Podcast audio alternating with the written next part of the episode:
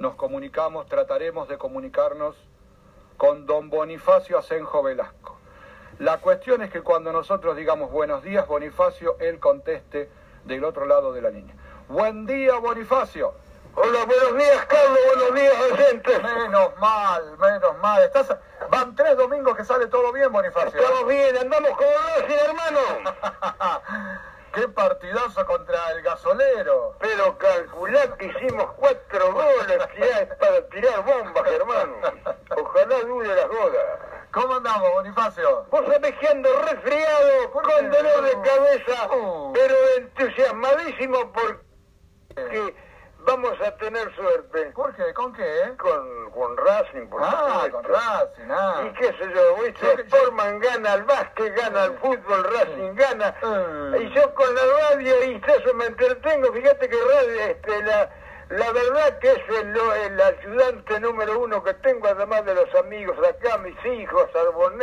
Claro. Y, y gracias a ustedes paso muy buenos momentos con este. Y en este momento, con más razón, que tenemos el programita de los amigos. Claro. ¿El señor Ernesto Albonés sigue siendo tu asesor?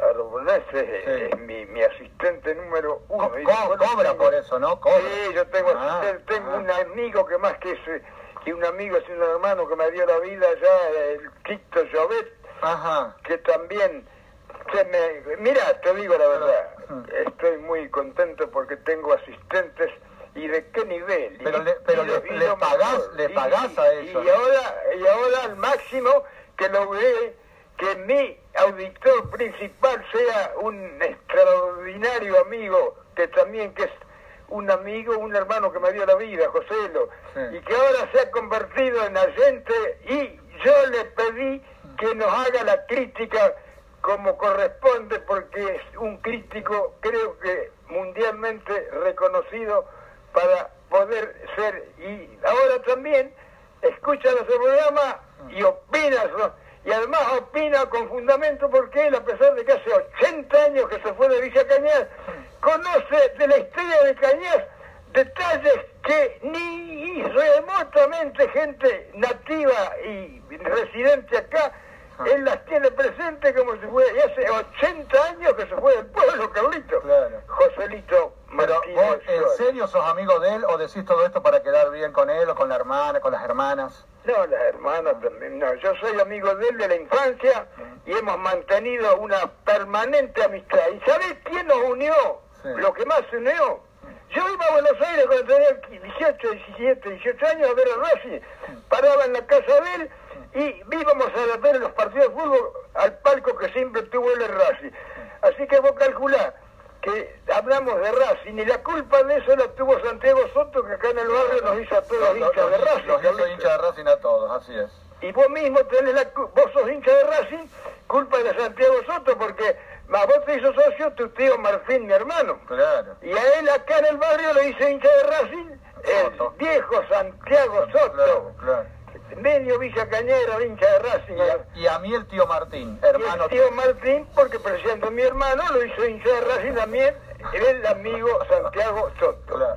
Bueno, y también hemos recibido, ya que hablamos de Joselo, una, un extenso relato donde empieza diciendo cada vez son más emotivos los relatos de Bonifacio Ajá. y hace todo un raconto él de su vida con los primeros vehículos colectivos, que fue lo que contaste vos el domingo pasado, y hace todo una, una historia de cuando él estudiaba en Rosario y tenía que venir para la zona, y bueno, cómo eran los colectivos, y verdaderamente lo escribe con, con, con una exactitud y con una claridad que estos son textos que tendrían que publicarse porque verdaderamente da gusto leer a Joselo también haciendo la historia de esta zona.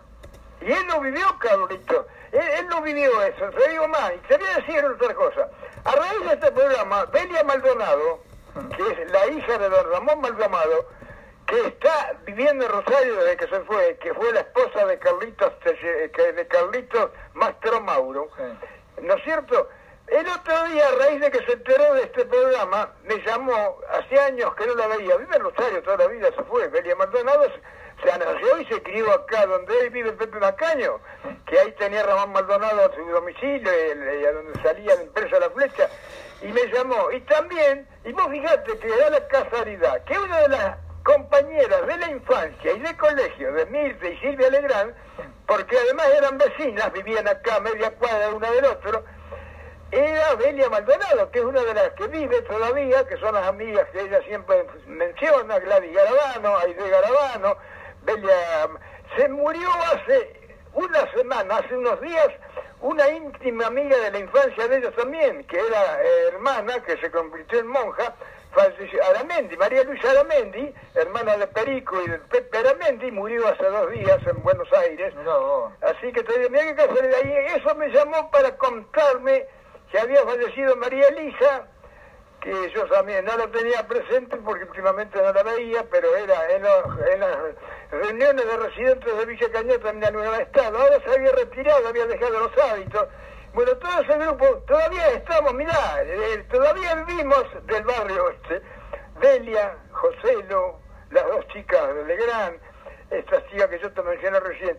Así que mira, aprovechen que tienen para sacar, si algún día nos juntan a todos, para escuchar y comentar el viejo cañar nuestro de nuestra infancia, hace el Villa Cañar de hace 80 años, Carlitos. Claro. Yo creo que con guion de Bonifacio Asenjo y José Martínez Suárez habría que hacer la película de la historia de Villa Cañas, ¿eh?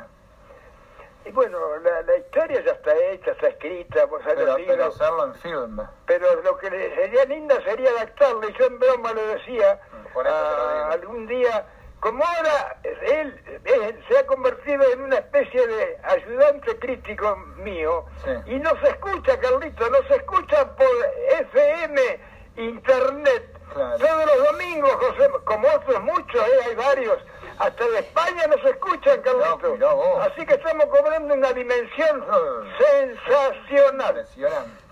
Gracias, Carlito, por todo. El texto de José lo termina diciendo, perdóname el tiempo que te tomé y te dejo el fraternal abrazo con las felicitaciones que merece tu trabajo. Hasta pronto, hermanos de la vida, dice José. Ha visto que te digo yo. bueno, muy bien.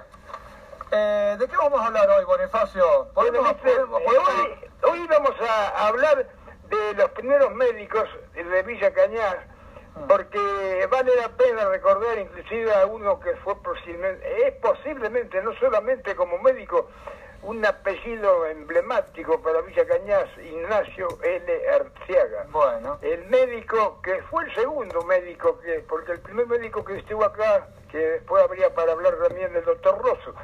Pero el primer médico que acá llegó allá por 1915-16 fue el doctor Ignacio L. Arciaga, legendario médico y personaje porque fue uno de los fundadores prácticamente de este pueblo, eh, cuando hablamos institucionalmente, porque fue nada más ni nada menos que tres veces o cuatro reelegido como presidente comunal en ese tiempo, o comunal o presidente de la Comisión de Fomento.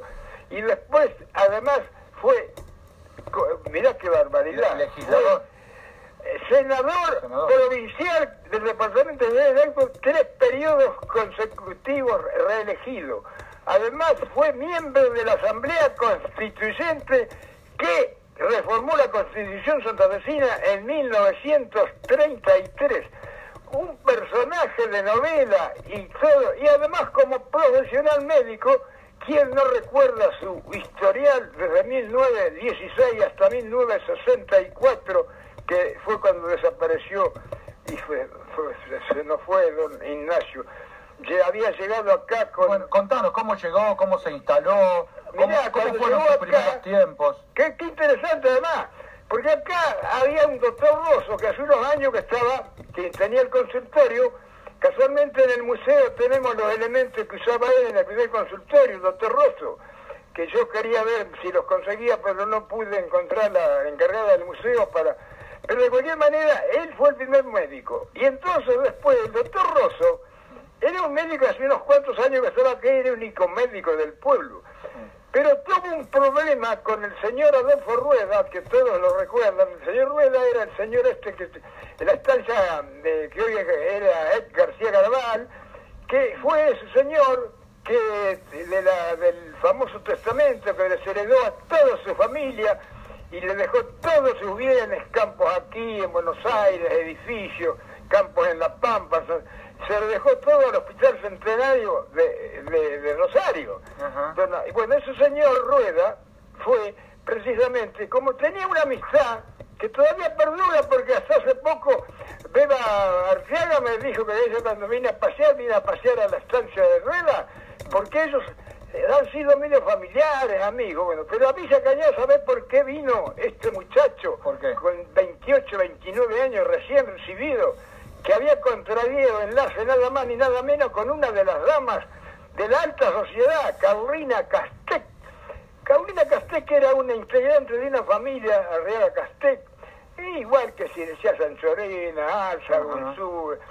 Y entonces el doctor Arriaga, que era un señor, un jovencito que había llegado a Buenos Aires desde Corrientes a estudiar medicina, se termina de estudiar medicina y se queda ahí en Buenos Aires y recién estaba practicando, no sé, en algunos hospitales, mm. además tenía una relación social y, digamos, eh, profesional con... Pero el señor Rueda resulta que tiene un problema acá con el doctor Rosso, eso lo dice la historia chica de Villa Caña. Mm. Tiene un problema personal o algo así con el doctor Rosso, famoso en ese tiempo, y entonces hace los trámites y mediante esa amistad que tenía, lo invita y lo trae a Villa Cañas al doctor, al jovencito, 29 años recién cumplido, doctor Artiaga. Y así inicia su profesión de médico en Villa Cañas el doctor Ignacio Arteaga, 1916, Carlito. Muy bien. Bueno, y también era la época en que Villa Cañas iba aumentando toda, en toda la cuestión de medicina, porque también llegaron farmacéuticos. Y bueno, precisamente ahí llegó, porque eh, ya lo hemos dicho en las distintas memorias que vos y yo hemos relatado, que lo primero que pasó acá, como eran, como bueno, bien organizados que estaban, los eh, quienes se habían fundado, porque fíjate las dos primeras instituciones que se fundan acá son las sociedades de socorro mutuo, 1903, 1904, la española y la italiana, o sea, al revés, la italiana y la española. En el 13 fundó la italiana, en 1904 la española. ¿Por qué, Carlito? Porque fíjate si eran responsables los dirigentes de ambas sociedades, los, los Gastón, los Aramendi, los Berechertú, los Alamano, los, los, los Sartori, los, los, los, los Chapano, los, los, los, funda, los los fundadores de la sociedad, ¿saben por qué se fundaban las sociedades de socorro mutuo? Porque primero que nada había que estar, ¿cómo se voy a atender el servicio y la atención de la salud de la población? Que vos sabés bien que al final las sociedades de socorro mutuo eran en esa época, antes que las deportivas, antes, eran las prepagas de hoy, porque esa, ¿cuál era la función? La función era atender la salud de la población o de sus asociados. ¿Y qué pasa, Carlito? Que por eso trae médicos. Los que más hacían gestiones para traer médicos eran los mismos, los mismos dirigentes, porque vos calculás acá qué servicio médico podía haber. Chevelina hacía 25 años que estaba fundado, había un médico que irían a verlo, algún curandero, pero después los servicios de esa ¿con qué se hacían? Eran ambos las dos sociedades tenían una relación directa con los hospitales, ya sea el italiano de Buenos Aires o de Rosario o el español. Y entonces, de alguna manera, con un médico acá y las derivaciones que hacían para casos ya de más importancia, ¿ah? y así fue como los primeros años se atendió la salud de la población. Y también llegaron entonces farmacéuticos. El primer farmacéutico que llegó acá la primera farmacia fue la del señor Lombardi. ¿Lombardi quién era? Lombardi era un señor cuya hija Irma se casó con don Juan Gastón y Gastón. ¿Dónde estaba instalada la farmacia Lombardi? La farmacia Lombardi, ahí es donde fue el tío María, pegadita a lo que es el Hotel Colón, que hoy está vacío eso creo. Ahí se instaló la farmacia, fue la primera farmacia, que también, vos fíjate qué casualidad, era una casa del señor Salamano, porque Salamano había comprado todas las terrenos de ahí, desde la Piamontesa prácticamente hasta lo que es la, la, el tío María, bueno, y ahí también se instaló la primera farmacia, que era farmacia Lombardi, la primera farmacia que se instaló acá, y enfrente, a donde aproximadamente está la librería y venta de diarios de Sperli, ahí estaba la farmacia Lombardi. Entonces, ahí no, ahí estaba el consultorio del doctor Rosa. Así que ya en esa época, hablamos del 900, teníamos la farmacia ahí a donde estaba el tío María y el consultorio del doctor Rosso ahí a donde ahora está Spell y a donde después fuera telefónico, para decirle concretamente cuáles fueron las dos primeras instituciones y profesionales que atendieron la salud de la gente, Carlitos. Claro. Facio, y de aquellos médicos, Arteaga y los primeros médicos, eh, ¿cómo eran sus prácticas? ¿Qué tecnología tenían en esa época? ¿Cómo se las arreglaban? Bueno, ahí está la cuestión, que fíjate que acá, ¿qué te podían atender? Bueno, los casos de mayor gravedad o importancia, ya te conté que los derivaban de alguna manera a algún pueblo vecino que en ese tiempo había algún médico seguramente Sancho de Lina, ¿no es cierto? O podían cuando mucho pero los medios de, traslado, los caminos de tierra, ¿no? acá tenías una sola salida, una salida que era el ferrocarril derecho a Junín, Junín, Buenos Aires, si no era muy urgente, y si no tendrían que salir como, como se podía para algún lugar más cercano, pero los elementos eran muy precarios, Carlitos, vos calculás, vos cuando ves ahí los elementos que tenía ya por el 910 en su consultorio el doctor Rosso, que te, vos ves que tiene tarritos, frasquitos, algunos elementos de cirugía menor que sería para cortar algún trajito, pinchar algún... Y vos sabés que lo que más, en la época de Arteaga, lo que más nos asustaba a nosotros, y que algunos eh, veteranos como yo se van a acordar, la puntada de fuego, porque vos acá el doctor Arteaga era famoso por la puntada que hacían porque no sé, con la puntada del fuego te curaban unas infecciones, te cicatrizaban. Hablaban de la puntada del fuego y vos ya los chicos, y no tan chicos, los asustaban con ese tema de la puntada de fuego. Algún viejo como yo se va a acordar. Y yo no, no me olvido, porque ¿sabés qué pasa? Además el médico Arteaga fue el médico de mi familia, a los siete hermanos Asenjo, con la colaboración de la madama Martínez, los tiró, creo, de, las patitas, no sé de dónde lo sacaron, el doctor, el, doctor Arteaga con la, eh, en ese tiempo la señora eh, Martínez. Y, por eso te digo, los elementos que había, cuando vos los ves, y ahora vos ves a la distancia, y decís qué elementos tenían, qué podían curar, qué podían... Y bueno, y así había, como vos decías recién, y yo por eso te repito que vale la pena a veces escuchar y ver para ver cómo era la lucha de esta gente que recién llegaba a nuestro pueblo Para, para, para contrarrestar problemas y prevenir todas estas cosas, especialmente, Carlitos. Facio, ¿y sabes si a medida que fue creciendo el pueblo eh, fueron incorporando tecnología, esos médicos eh, se fueron adaptando a los nuevos tiempos? Claro, porque después ya viniendo más acá, ya vos calculás que después empiezan a venir los primeros, las competencias, los otros médicos, porque después ya se, llegamos ahí nomás cerquita, los primeros médicos, busquemos 20, 30. Bueno, ya se instalan otros médicos acá. 20, 30, bueno, los primeros médicos que llegan acá, atrás de ellos, que algunos veteranos también se deben acordar, ¿quiénes? Recordarán que se hace una clínica acá parece una clínica que, duró mucho tiempo, cambió varios dueños, pero ¿con quién arrancó? Arrancó allá por el 20 para adelante, entre el 20 y el 30, con los doctores Jorge Acuña, el doctor Oscar, el doctor José Castro, el, doctor Oscar Urrutia, este, y también esos eran los tres médicos que además de tener consultorios particulares, el doctor Urrutia lo tenía donde es Raymondés, ahí a está pegadita la gaviota. El doctor, el doctor, eh, doctor Acuña lo tenía ahí donde es la casa del Foca Echeverría, la hizo él. Y el doctor, el doctor Chaga lo tenía ahí a donde está eh, todavía, esa casa que está original, es como en el año 15, 16, 17, pongo una fotografía de la revista María Luisa, está exactamente igual. Esos eran los tres consultores particulares, pero a su vez estaban asociados en la clínica Cañas, que estaba instalada ya para esa fecha ahí a donde está ahora, pegadito al lado, lindero a la, mu- a la a municipalidad. la municipalidad, sí, sí. Bueno, y ahí estaba la clínica Cañas, que en ese tiempo tenía cuatro, tres médicos, porque eran los tres médicos, el doctor Castro, el doctor el doctor eh, Acuña, Jorge Acuña, y el doctor Ascar Urrutia.